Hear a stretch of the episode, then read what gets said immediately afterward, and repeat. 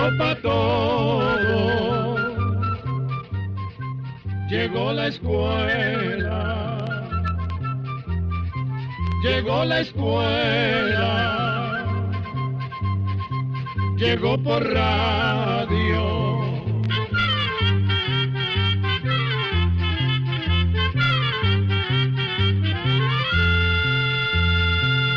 Oigamos la respuesta. Es el programa que les trae a ustedes el Instituto Centroamericano de Extensión de la Cultura, ICQ. Cuando se habla de sopilotes, acude a nuestra mente la imagen de un gran pájaro negro de aspecto desagradable y mal olor, que se alimenta de cadáveres, de animales y en los basureros.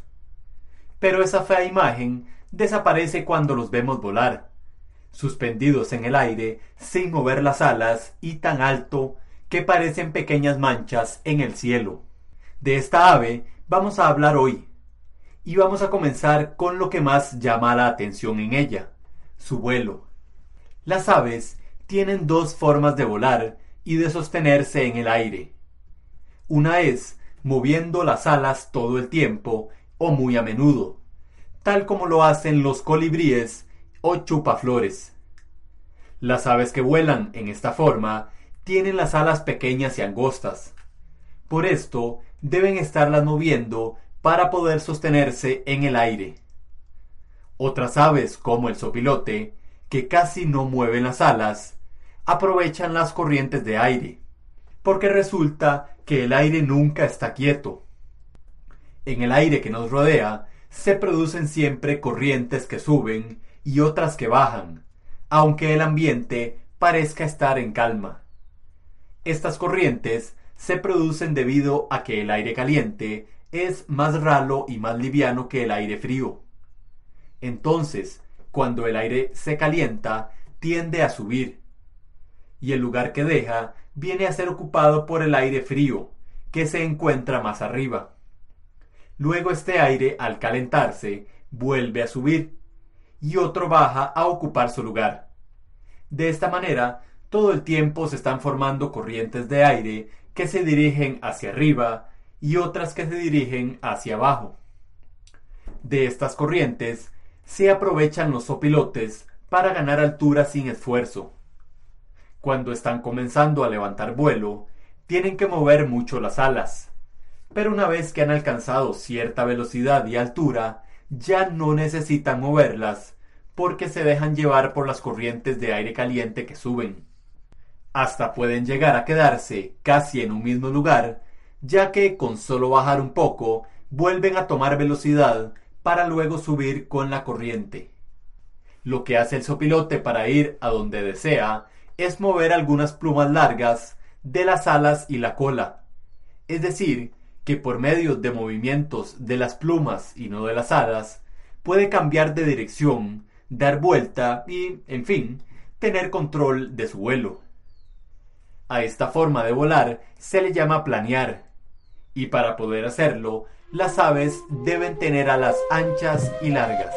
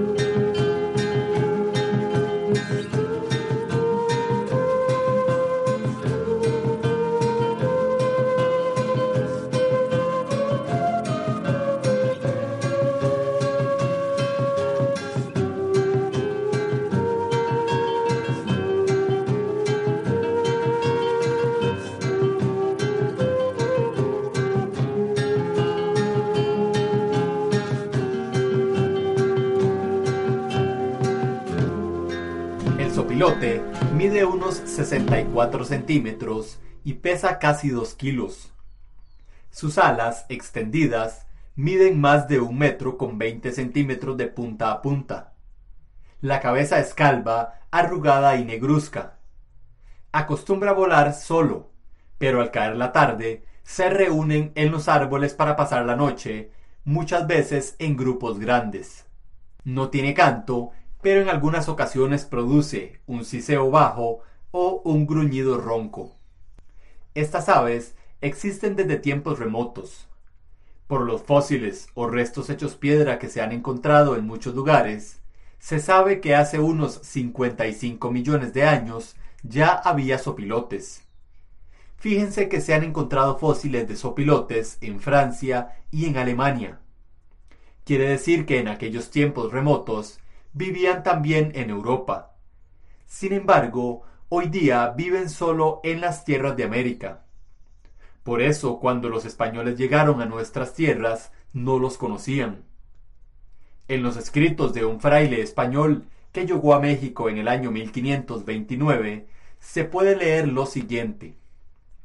Hay en esta tierra unas aves negras. Tienen la cabeza fea, andan en bandas y en ocasiones de dos en dos. Comen carne muerta, en todas partes andan cerca de los pueblos. Los opilotes se encuentran desde el este y el sur de los Estados Unidos hasta el centro de Chile y Argentina, en la América del Sur. En los distintos países se les conocen con varios nombres: sope, soncho, gallinazo, samuro y urubú. Los indios aztecas lo llamaban sopilotl, y de allí viene el nombre de sopilote. La figura del sopilote aparece con frecuencia en objetos y pinturas de pueblos indígenas. Una antigua leyenda maya cuenta que en el principio de los tiempos, el sopilote era un ave muy bella y tenía un penacho de plumas azules y amarillas. Pero los dioses lo castigaron por glotón. El castigo fue que subiera hasta el sol, y cuando llegó se le quemaron sus plumas que entonces se volvieron negras. Para algunos pueblos indígenas de Costa Rica, el sopilote era el intermediario en el paso de la vida hacia la muerte y era el encargado de transportar las almas. Y en una de las historias del Popol Vuh, el libro sagrado de los quichés, se dice que el sopilote oscureció al sol con sus alas para retardar el amanecer. Los sopilotes no construyen nido. Ponen sus huevos en el suelo, en un lugar protegido. A veces bajo los salientes de las rocas.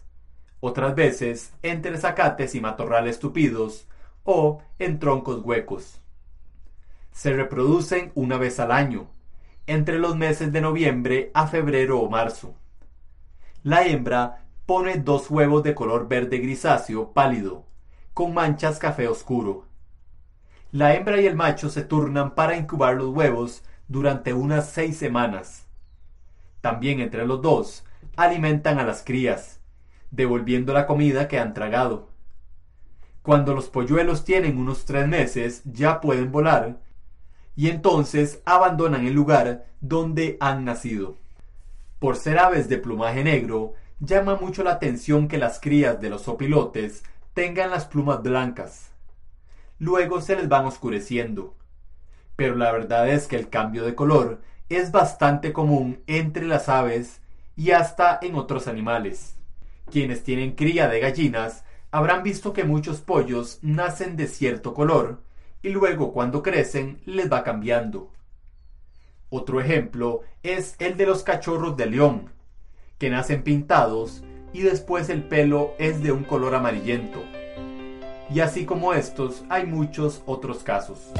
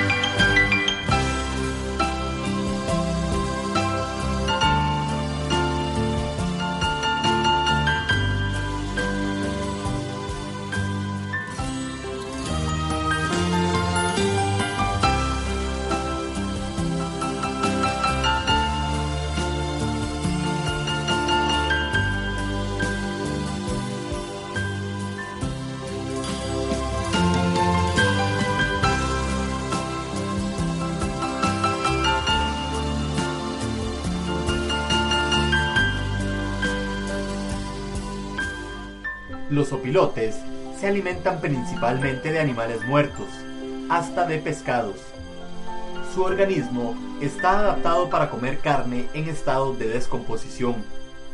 También comen algunos frutos, especialmente los de las palmas, como la palma africana y la palma real. Algunas veces atacan a las crías recién nacidas de vacas, cerdos y otros animales.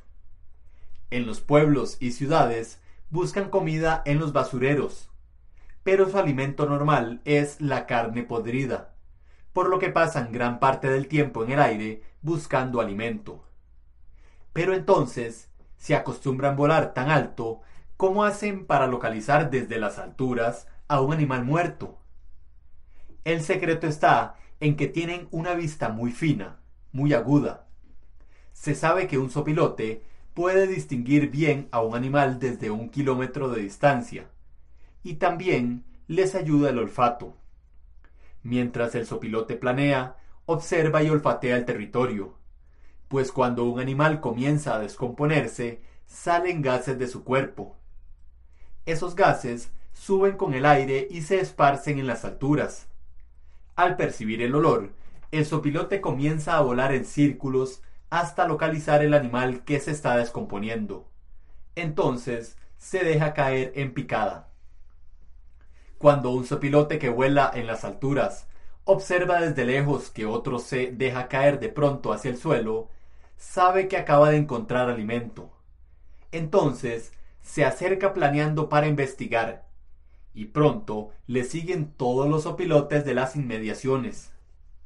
A veces se juntan tantos que se dan peleas y empujones sobre los cadáveres de animales grandes. Hasta animales como el coyote han aprendido a reconocer que donde revolotea un grupo de sopilotes hay comida segura. La costumbre de alimentarse en grupo tiene sus ventajas. Cuando un sopilote detecta peligro mientras come en el suelo y levanta el vuelo, su acción es reconocida como una señal de alerta por sus compañeros. Pero no solo eso. Se sabe que cuando los opilotes se sienten en peligro y tienen que levantar el vuelo, devuelven el alimento que han comido para aligerar su peso y así poder elevarse con más facilidad. Los opilotes son muy resistentes a las enfermedades. Los ácidos de su estómago destruyen los microbios que puedan tragarse junto con la carne descompuesta. De esta manera no se contagian de la enfermedad que sí pudo matar al animal que les sirve de alimento. A pesar de ser despreciados por la gente por su costumbre de alimentarse de carne descompuesta, los opilotes nos prestan un gran servicio, librando los campos de cadáveres de animales. Con eso, ayudan a evitar que se propaguen enfermedades que podrían ocasionar los cadáveres de animales en descomposición. A menudo se dice también que los opilotes pueden comerse animales que han muerto envenenados sin que a ellos les suceda nada. Pero no siempre sucede así. Eso depende de la clase de veneno y del tiempo que tenga de muerto el animal. Hay que tomar en cuenta que cuando el cuerpo de un animal que ha muerto envenenado comienza a descomponerse, el veneno también sufre cambios, siendo entonces menos peligroso para el sopilote. Hay venenos que sufren cambios muy rápidamente. Otros van perdiendo efecto con el tiempo y hay algunos que conservan su poder durante mucho tiempo. Por eso, en ocasiones puede suceder que un sopilote que se come un animal que ha muerto envenenado también resulte víctima del veneno mientras que otras veces no le sucede nada.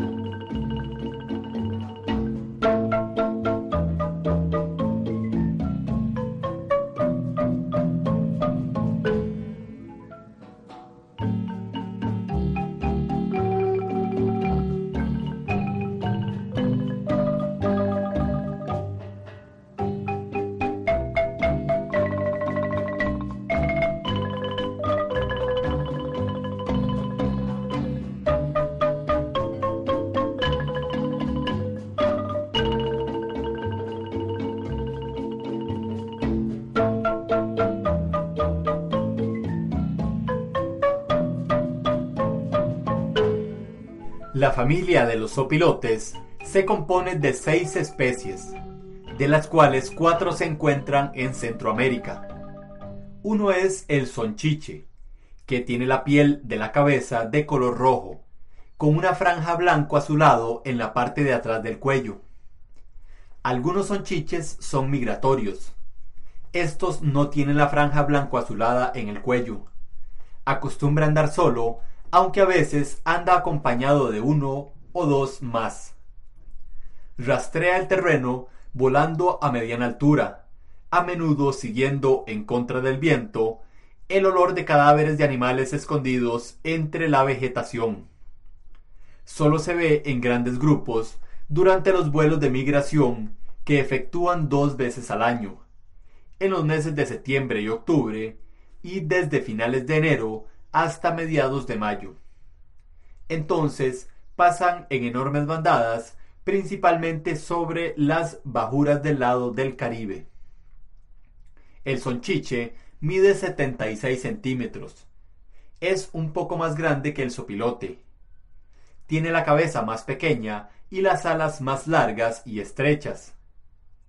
La hembra pone dos huevos de color blanco crema con muchas manchas café. Se le encuentra desde el centro de Canadá hasta la Tierra del Fuego en la América del Sur y en algunas islas de las Antillas. Hay otro muy parecido al sonchiche que se distingue por el color de la cabeza, entre anaranjada y amarilla, con la coronilla azul violeta.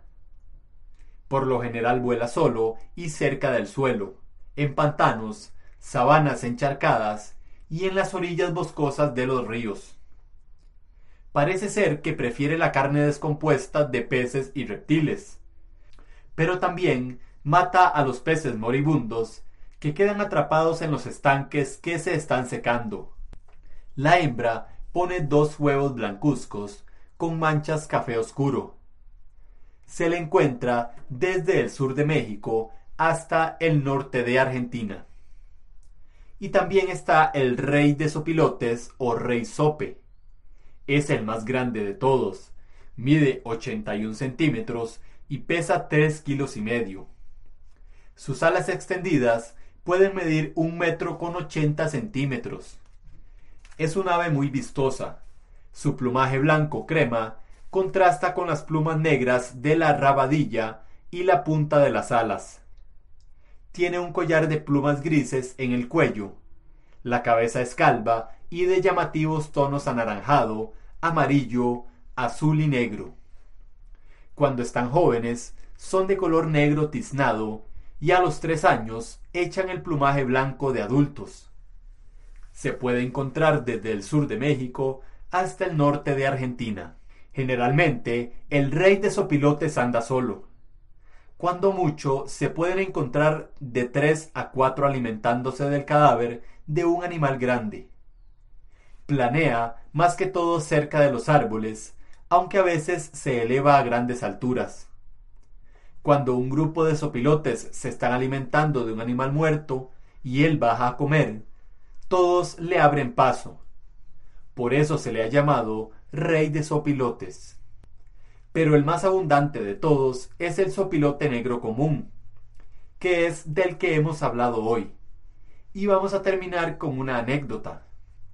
Resulta que en Guatemala y otros países centroamericanos, a los sopilotes les llaman sopes, mientras que en México les llaman sopes a una especie de tortillas gruesas, a las que les pellizcan las orillas para hacerles un borde.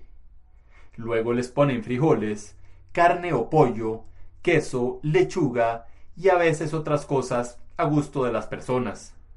Pues bien, cuentan que una vez un turista mexicano que visitaba Guatemala llegó a una venta de comida y pidió que le sirvieran unos sopes.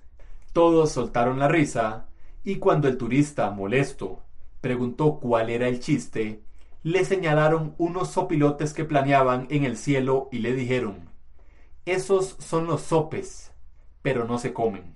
Atención amigos, programa número 144. Así llegamos a un programa más de Oigamos la Respuesta. pero le esperamos mañana, si Dios quiere, aquí por esta su emisora y a la misma hora. Mándenos sus preguntas al apartado 2948-1000 San José, Costa Rica. También nos puede llamar a los teléfonos 22 25 52 38 o 22 25 53 38 o mándenos un fax al 22 25 22 27. También le damos el correo electrónico isq arroba Celo de letreo e arroba icecu.org. Para nosotros sus preguntas son muy importantes y estamos para servirle. También puede dirigir su pregunta a esta emisora que ellos amablemente nos la harán llegar. Muy importante, dele su nombre completo, dirección bien exacta, ah, y el lugar donde escuche el programa. Recuerde que comprender lo comprensible es un derecho humano. Que Dios le bendiga.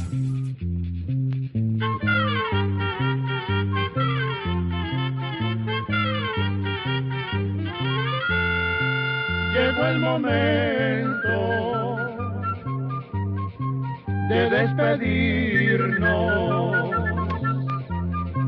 Se va a la escuela, se va cantando